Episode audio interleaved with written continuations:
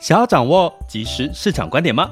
订阅郭俊宏带你玩转配息，每天不到十七元，你将享有专人整理的每月读书会、配息热点分析以及热门主题解答困惑。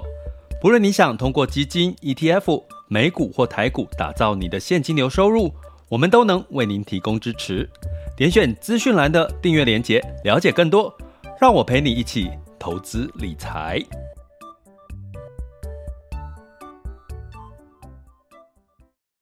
各位亲爱的学员以及听友们，大家早上好、中午好、下午好、晚上好。那今天是二零二三年的七月十一日，周二的时间了哈。那这周五就是金融股的财报哈，率先公布哈。那我们有提过预期应该会还不错，呃，嗯，但是也有不好的财报了哈。那其实你看到今天的这个台股的金融股哈，就是你会看到媒体，呃，我有在赖群里面。去简报给呃我们的学员，你可以稍微看一下。其实今天大概媒体都在报六月份这个呃金融股，包含寿险，他们的营收其实都表现的是呃有超预期啦。那当然其实不是本业啦，是来自于投资收入哈，投资收入。所以其实但是就很就亮眼，其实就就是利多啦，对金融股可能会走出那个区域银行的阴霾哈。那今天这一集其实是有点为这个我们刚进加入我们的这个学习行列的学员做了一个做了一集，哦，就是或者是你比较是刚在进阶学习、刚在学习投资理财的录的一集，哈。那呃下半年为何看基本面，然后选主题哦，下半年选主题为什么要选主题？等下会讲，哈，要考量两个条件，哈。那是比较为初学者哦录制呃直播的录制的，那原因是我们一直有提过，如果长期听下来会知道我讲五个字叫景气三面相。那景气三面相这个事情其实就是用一年来看，它其实如果我们说呃周期循环哈，我常常举个例就是说呃一四季哈，一年有四季春夏秋冬，对不对？然后景气，人的运气有好运、坏运、衰运跟强运跟弱运这四种哦。那在这个我们的一年的市市场的循环、景气循环，一个国家。或者是一个区域、一个市场，比如说我们现在划分成美国、中国、哦，这个新新兴亚洲，哦，或者是欧洲，哈，或日本，哈，就是不同的划分，它的景气是会略有不同，哈。所以呢，其实我们就可以有一个比较参考的依据方向，比如说美国现在从这个景气的谷底，哈，慢慢要进入到复苏的可能性，哈。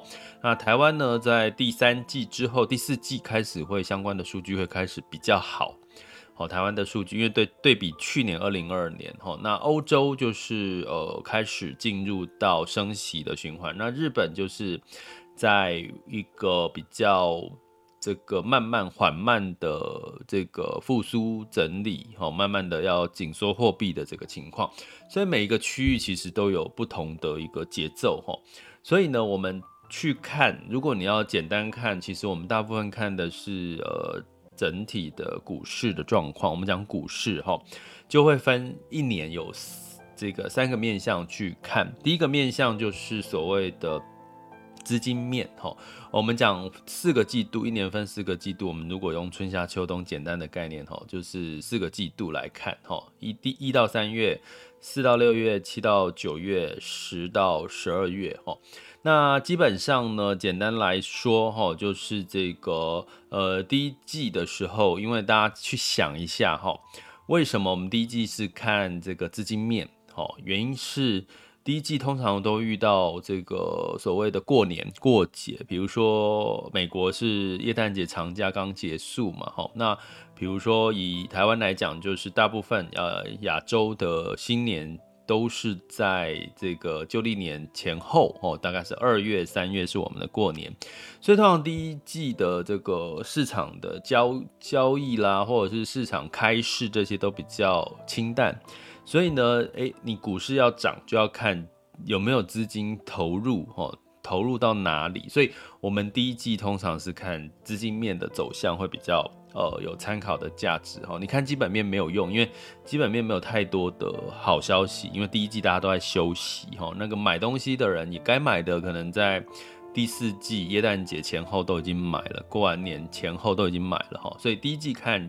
这个资金面，第二季呢，就除了资金面之外呢，就是筹码啦，就我们常常讲的筹码面哈，就是第二个再加上信心，因为我们第一季有了资金的流动，流入流出，它资金有可能流入，也可能流出，所以到第二季呢，诶，开始如果资金流入比较明确，那诶。市场反弹了，那可能会增加投资人的信心去加码，好，再加码投资，好，所以让资金加信心会让股市就有支撑。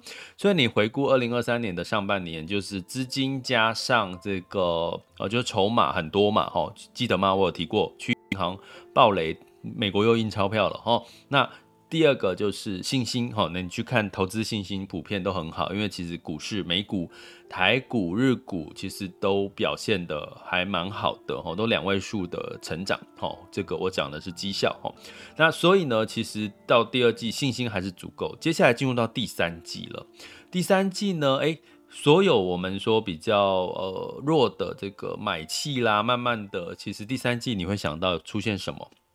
秋天、夏天进入到秋天，夏天有什么？七月份开始有这个暑假哦。最近你出去外面应该看，连平日呢，你可能去看一场电影都是都是小朋友，都是年轻人，因为大家都出来了，大家都出来玩了哈。然后暑假哈，那暑假接下来有什么？就是很多的长假，比如说像。呃，这个这个这个中国有十一长假嘛，就是他们就放一个长假，然后很多的我们很多假期在十月份也都陆续，所以然后许多的消费的旺季订单开始从第三季开始哈，所以第三季开始就会开始出现一些买气。我们常讲说，如果电子业叫五穷六绝哈，就是五六月就是第二季，通常都还是在比较冷。轻的一个状况，等到第三季就是所谓的旺季，也是电子业的旺季。那第四季呢，更是旺季，因为第四季有美国的圣诞假期。然后大家想一下，第四季有什么？就是有双十一。双十一呢，就是大促销的时候。如果你要说一整年什么时候买最便宜，哈，我常常跟各位讲，就是双十一的那个时候，因为那个时候大家可能哎。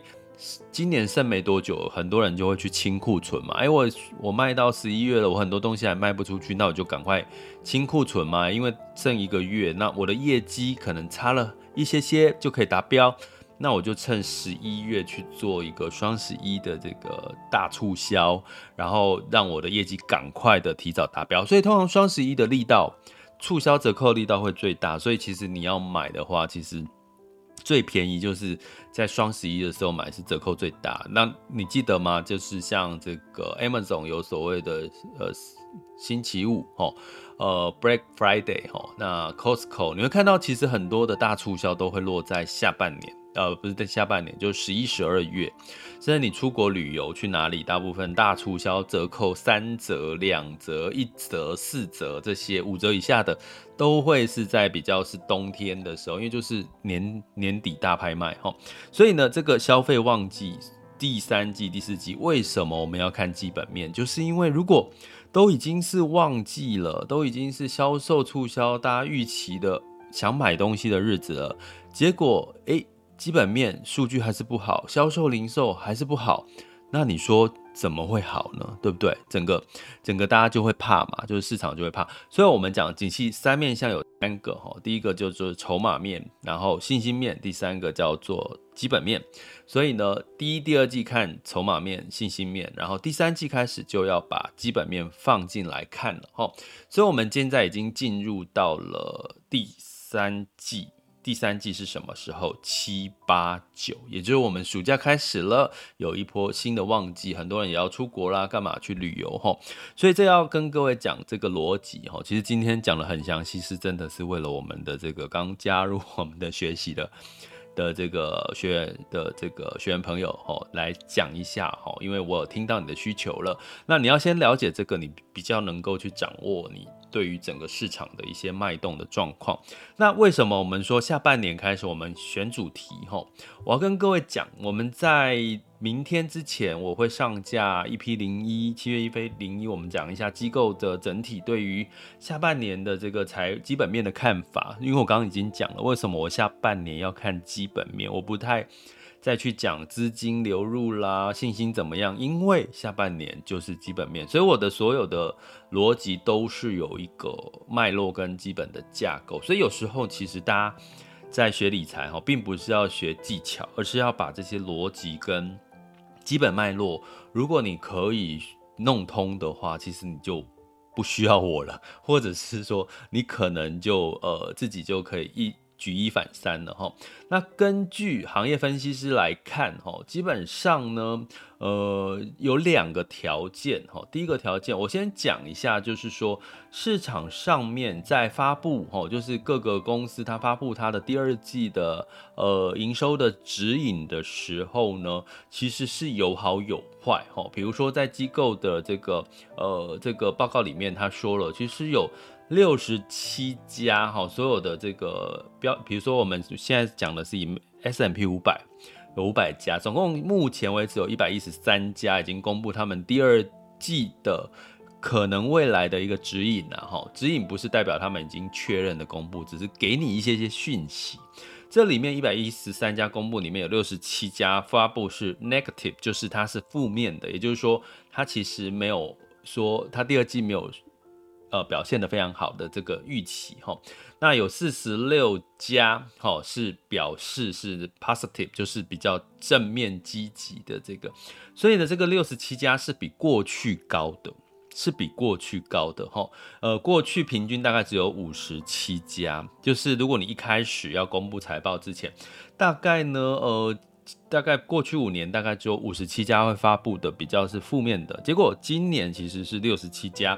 其实是高于过去的水准，所以也就是说，今年的下半年的基本面其实有好的，但是也有不好的，坏的不好的也不少。毕竟今年进入到一个升息的循环，哈，呃，进入到升息的尾声，可是还是在一个升息的阶段。所以我们要讲的第一个，你在看基本面就很重要，当然是要去挑那些 positive。积极的，对它的营收是超乎预期的，所以我们在周一的时候，昨天其实有已经跟各位提到，金融股周五的财报普遍都还算 OK，还算不错，也但是也有不好的哦，但里面还是有不好，可是好的是比较多的齁，所以从这边来看的话，第一个我就要跟各位讲的，你就是要挑选到在今在第二季呢，相对来讲它的财报仍然是有机会优于预期的齁。那比如说，我举个最简单的例子，科技股在下半年一定有机会优于预期的原因是，它可能相对来讲下半年是科技的旺季嘛，哈。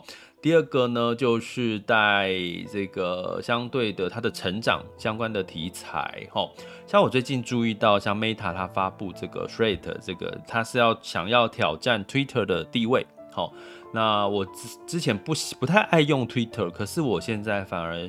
我我刚刚在试着用这个 Threads 的时候下载，呃，听说它下载现在已经是亿万的这个用户下载，短短的一段时间，其实是很可观的一个，比 ChatGPT 的下载数还高哦。那我下载，我发现它很简单，就是你只要用 IG，你用 IG 呢就可以登录到这个它的这个想要抢占 Twitter 市占率的这个 Twitter，大家有用过吧？没有用过，那。那那那你可以试用看看，就是一个社群呐，就是一个对话，就有点像我们以前的，哎、我这样讲透露我年龄，BBS 大家有用过吗？以前我们那个学校时代，BBS 就一长串的这个对话这样子哈，然后那个 Meta 也出了，那我不喜欢 Twitter，所以我我就去下载了这个，所以 Thread 再去用用看哈，但是呃很简单，因为它你只要用你的 IG 账号登录，然后你要不要同步你的 IG？你愿意同步你的 IG 账号，所有的东西都会转到里面去，所以我觉得其实是有它的优势的哈。所以这件事情也让 Meta 下半年其实是有它的机会哦。上半年是 AI，下半年其实它有这个新的一个产品的一个应用哈。所以呢，我要讲的是说，其实在选主题，你要选的是正面 positive 的收益，科技有可能是一部分。啊，因为它有下半年还是有很多成长题材哈。可是第二个条件，第二个条件就是科技上半年是不是涨多了？科技下半上半年是不是涨多？因为我们上半年都是讲 AI 嘛，所以相关的半导体啦、软体这些其实都有涨了。所以第二个条件，机构在看的第二个条件是哪些？上半年没有涨，可是下半年它的营收 Q2 哦，甚至是 Q2 第二季的营收到第三季的预期是往上的，有没有这样子的产业？有的，有的。我举个例，我一样举个例，我详细完整的数据跟资料我们会在 EP 零一公布。我现在正在整理，赶快要把它上架，希望我今天到明天之前可以赶快把它上架哈。那有什么呢？我举个例，像医疗，医疗我们有说过，其实这个时候其实应该是这段时间医学会议前后，它其实应该是医疗的旺季哈。可是呢，偏偏医疗在第一、第二季，我们讲什么？第一、第二季是什么？你这样思考你就懂了，因为第一、第二季比较是资金追逐的行情，资金在热什么？上半年 AI 嘛，对不对？AI 的题材嘛，还有什么？比如说绿能啊、碳权交易啦，比如说这个呃这个军工哦之类的哈。所以有没有医疗的份？医疗有上半年有什么题材吗？很很难，因为疫情结束，呃，算算算算算趋缓了。我不要说结束，然后所以大家都不吃不打针了，不打疫苗了嘛。然后你说这个癌症新药，其实每一年都有，没有太多的亮点在上半年让资金去追逐医疗。可是医疗到下半场的时候，对，因为上半场其实对比二零二二年上半场，其实相关的医疗题材一定是比较怎么讲，比较高的。就二零二二年是高基期哈，二零二三年的上半年。医疗对比二零二二年一定不会表现太好哦，这个数据其实我们之前已经有提供给我们的订阅学院了哈。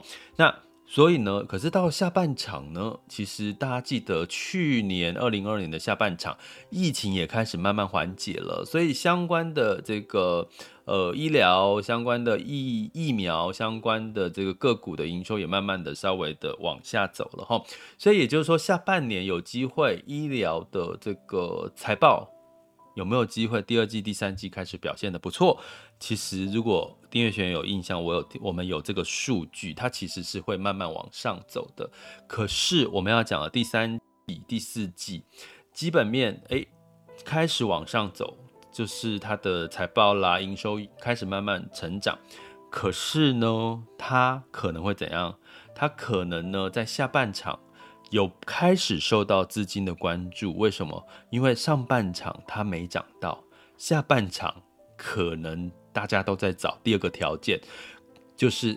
表现优于预期，可是上半场还没有涨到的这些产业，哈，所以我刚刚讲今年下半年选主题，先跟各位讲，也是这个就真的是给我们比较刚开始进入投资领域或者是刚学习的，就是很简单，下半场你要挑的就是第一个，它财报仍然是优于预期，不要挑那些可能财报是不好的，好，就是 positive 的，哈。那另外，它虽然优于预期，可是它如果上半年已经涨很多了，比如说半导体，比如说一些科技股，你说下半场它会再涨的幅度有很多吗？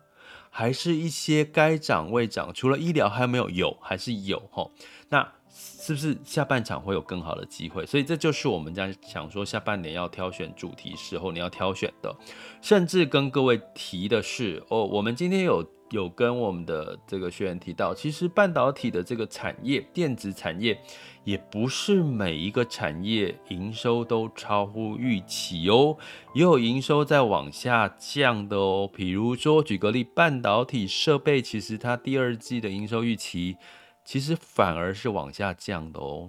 半导体设备就是它的上游哦，所以并不是所有的电子产业、科技业就一定在下半年都好，还是有。细分，所以你在投资上面可以怎么做？其实很简单。如果你是初学者或什么，你就是用基金 ETF 去布局，好，因为你至少你就分散嘛，你总会投资到不同的相关的电子科技类股哦，你就至少有这个呃参与到上涨的可能性的机会。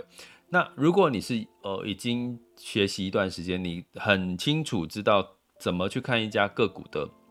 它的财报或者是它的法说的情况，呃，等到它公布之后，你可以看得出一些些的差别。当然，我们会稍微的把一些重点分析在我们的赖学习群里面哈，因为它其实公布的时间是每一不同的时间点的哈，所以不可能是录一集，因为它每一次公布是一整个月嘛，七月到八月都在公布，所以如果录一集其实很难去同整。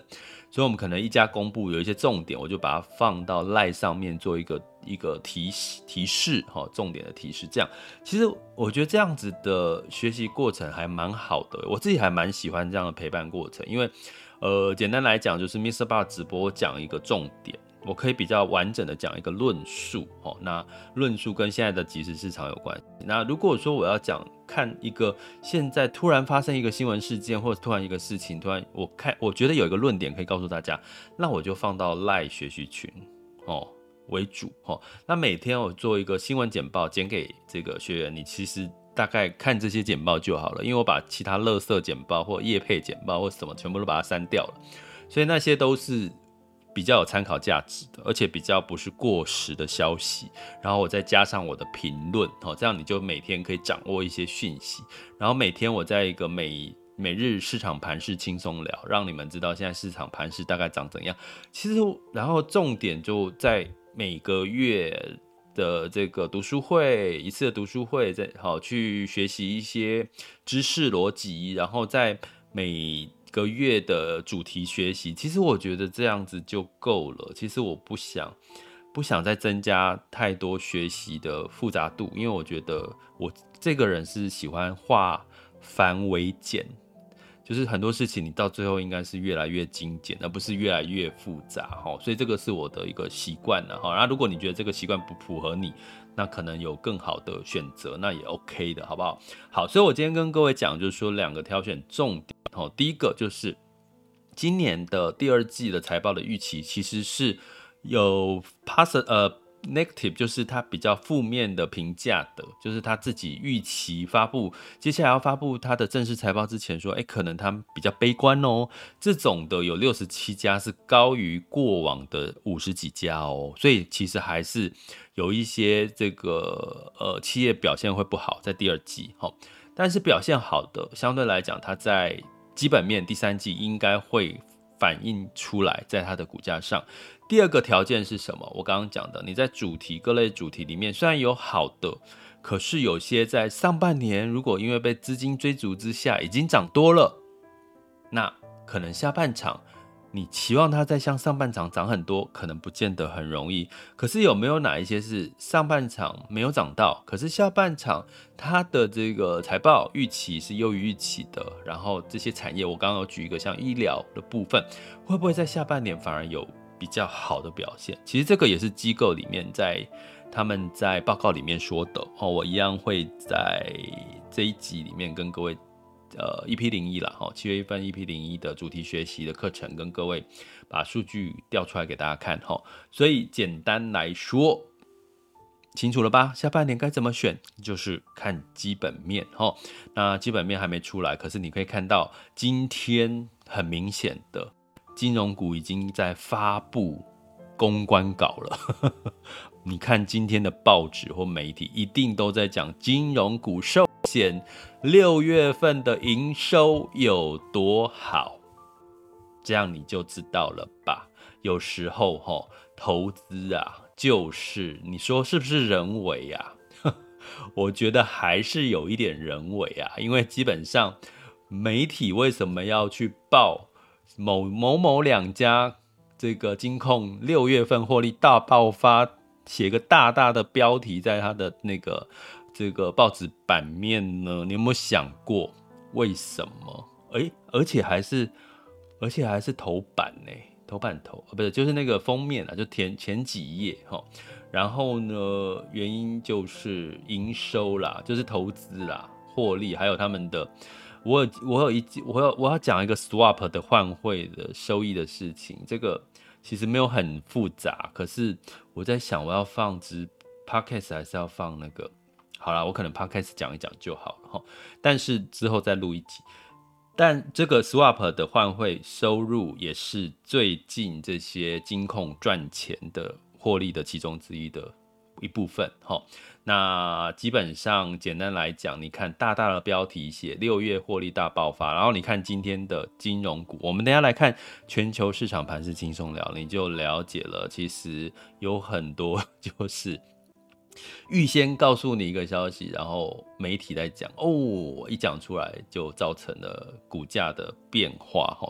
其实有时候看看，可是它到底扎不扎实？我刚刚讲，因为周五就是美美股的金融股要发布财报，看起来也是比较呃好的会比坏的多，再加上台湾的金融股也开始发布了这些好的消息，那。是不是就会创造出一些金融股比较好的一个氛围？所以当然也是你可以去参考的一个方式哈。所以有时候就是这样，投资就是这样哈。有消息面，有基本面，什么都有，那你就是多多方的交叉比对参考，好吗？那最后呃，还是要提醒大家，我们就是。嗯，我们有在每一集单集会放一个问卷，Google 问卷，麻烦帮我填一下。如果爱我们频道的朋友，那因为我们在下半年也想知道大家怎么听，你是躺着听、坐着听、睡着听，听到睡着，怎么听我们频道？那除了我们频道之外，你还有听其他什么频道？然后你喜欢什么主题？然后你希望给我们什么建议？都在这个 Google 表单里面告诉我哈，那我可以在下半年去做一些更贴近你们的一些陪伴，好吗？然后也订阅我们啦哈，MixerBox 直播间的订阅方案以及各频道的订阅链接点下去，呃，就可以就是了解更多的订阅内容喽。想要掌握即时市场观点吗？订阅郭俊宏带你玩转配息，每天不到十七元，你将享有专人整理的每月读书会。配息热点分析以及热门主题解答困惑，不论你想通过基金、ETF、美股或台股打造你的现金流收入，我们都能为您提供支持。点选资讯栏的订阅链接，了解更多。让我陪你一起投资理财。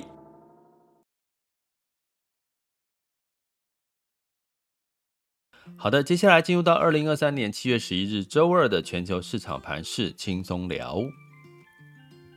首先呢，我们来讲一下这个风险指标部分。今日 VIX 恐慌指数是十五点零七，现在当下的 VIX 恐慌指数是十四点八三，十年期美债殖率来到四点零零五八 percent。所以呢，就是代表其实大家预期七月二十六号会再升息一码，所以美债殖利率又往上走了嘛，哈。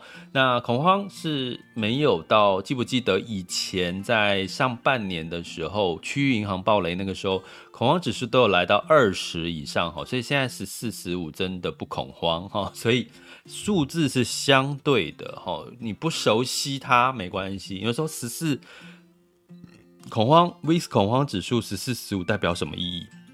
如果你有长期收听我们频道，你会发现，哎，之前是二十，那你就知道现在是十四十五，似乎就不恐慌了哈。其实这就是一个呃好消息。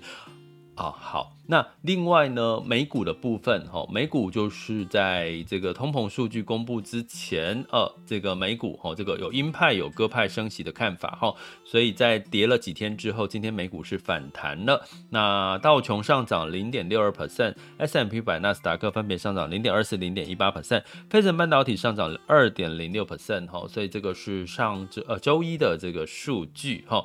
那 Meta，好，就我刚刚提到，因为它的这个新的产品。哦，它的用户破亿哦，就是下载的用户破亿，我也是其中之一。哈哈，那它的股价就顺风顺水喽。那在欧股的部分呢，呃，泛欧六百上涨零点一八 percent，德发英分别上涨零点四五、零点四五跟零点二三个百分点。哈，所以呢，在这个情况之下，哦，欧洲药厂会跟欧洲比较有关系哦。哈，所以接下来看，呃，欧洲的表现其实。呃，医药也是其中一个重点哈。呃，不过在欧洲，在周一的时候，丹麦的药厂哈，这个药商哈，若恒若德呢，它的药物要接受欧盟的调查，所以它股价有下挫了一个 percent 哈。那这个是单一事件然后，因为不不是出了什么问题，而是它要接受调查哈。那在其他的像欧洲的旅游。是上涨了一点三 percent，矿业是下下跌了零点六 percent。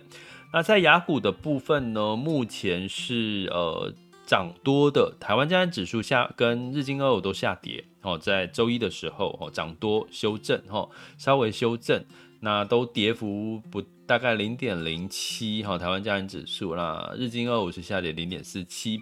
那反而看到的 A 港股开始有反弹的迹象，哈，那上证上涨零点二二，啊香港恒生上涨零点五九，吼，但是它的比较类似美国纳斯达克版的创业板跟香港科技都上涨了将近一个 percent 以上，哈，所以呢，这个其实是可以来观察下半场会不会 A 港股有一些些的。我们刚刚讲的逻辑，哈，就是哎，明明它基本面好像没有太差，诶，开始有点复苏，然后上半年还没有表现的，会不会在下半年有表现？除了产业之外，区域其实也是可以用这个方式来对比一下，哈。那我们接下来看的是现在十二点三十分。我们来看一下最新的雅股盘势。目前台湾加权指数是上涨一点二四 percent，来到一万六千八百六十点零二，但是还是没有站回月线。哦，这个反弹力道来自于哪里呢？就我刚刚提到的嘛，台积电上涨一点四二 percent，来到五百七十三。台积电是七月二十日法说会，要记得哈。那市场预估台积电的法说会好像第二季不会太好哦。这个是这个，但是这个还不是确定的啦。我只是说，大家可能你们目前听到的这个状况了哈，所以但是还是要观望一下。今天为什么台湾加权指数涨两百点？哦，目前涨两百点了。金融股，我刚刚是不是讲金融股？我刚刚讲的那两家，就是说它报纸写大大的，它的六月份的业绩投这个这个创就是创高之类的。哦，就涨了两趴，哦，就光 金融股，所以今天金融股表现的很不错了，哦，不过其实就是财报，所以我这样讲，是不是对应到我刚刚讲的第三季？接下来就看基本面，业绩好，它就给你股价相对反映到股价的几率就比较高，哦。那柜买指数是上涨零点五一 percent 哦，那这个今天台指期也是表现的很一呃上涨一个多 percent 以上。那今天恒生跟恒生科技五又继续上涨了。恒生指数上涨一点五三 percent，恒生科技上涨二点零六 percent。那上证指数是上涨零点四八 percent，来到三千两百一十九哦，三千三是它的关卡，突破才是更好的表现。好，我讲的是 A 股上证，深圳指数是零点五七 percent，那台台股是一万七，是它的突破月线往上的一个关的数关键的这个指标哈。那日经二五是上涨零点一八 percent，南韩综合指数上涨一点三七 percent，新加坡海峡是上涨零点一二 percent。你会发现日经二五稍微上涨反弹力道开始渐渐弱了，因为日元开始有走强的趋向喽。大家等一下来听听看。日元、美元兑日元现在的表现是怎样？但是我讲过，日元上涨其实会压抑到日股的走势，齁，所以大家可能最近的日股可能会稍微受到压抑的几率比较大，好，所以这个是大家可以持续观察的。那在能源的部分呢？九月份交割布兰特原油期货是下跌一个 percent，到七十七点六九美元每桶，齁。那就是涨涨跌跌啦，所以就是不用特别的担心，除非它突然之间就暴涨到八十几块，或者是突然跌到跌破七十几块，那都是比较没有那么好的。七十几块上下，OK，就是就是平常心看，就这样哦，七十几块好，就看过去就过去就算了。呵呵，现在油价就是这样。那金价呢？八月份交特纽约。交割的纽约黄金期货是下跌零点一 percent，来到一千九百三十一美元每盎司哈，因为整个市场呢基本上应该没有什么特别要避险的氛围哈，那再加上这个呃资金跑，比如说通膨通膨的关注点，接下来方向还不明确哦，所以这个黄金就是小跌。那汇市的部分刚刚有提到哈。呃，开始费德的官员有出现鹰鸽派都有的说法，所以美元指数是下跌到一百零一点九五二六。如果你长期有听我们频道，知道我们之前讲到一百零三、一百零二，现在又回到一百零一点九五二六。好，美元指数，美元兑台币，美元兑台币是三十一点三五。好，你会看到，哎、欸，奇怪，台币一直在贬呢，啊，为什么台股在涨？这个就是跟 swap 有关系。哈，我刚刚讲的是 swap，有机会。我录一集哈，录一集跟大家讲。那在这个澳币呃，不是澳币，人民币呃，美元兑人民币是七点二三一零哈，人民币也稍微这以持续稍微走贬哈，美元兑日元一百四十一点二二，好，有没有听出来了？日元是不是稍微在回升了？之前记不记得你之前一直听一直听听到的数字是多少？一百四十四、一百四十三，现在一百四十一点二二美元兑换日元，所以代表日元升值，日元稍微升值，这就稍微压抑到日股的股价。所以你们说，哎，最近日本怎么好像没有其他的股市场表现得来得好？因为日元似乎有开始在酝酿一些升值的一个呃这个情绪氛围在里面哈，所以其实这样跟各位解读下来，今天这一集我真的有讲的稍微详细一点，因为我今天其实是针对，因为最近有一些这个初学的学员加入，所以我希望让他可以更快的。能够简单易懂的去理解市场哈，我在讲这些是到底在讲什么？希望今天你有感受到我们的学员有感受到我的这个用心，是讲的比较详细一点哈，就是给你听的啦，好不好？这里是郭俊宏，带你玩转配息，给你及时操作观点，关注并订阅我，陪你一起投资理财。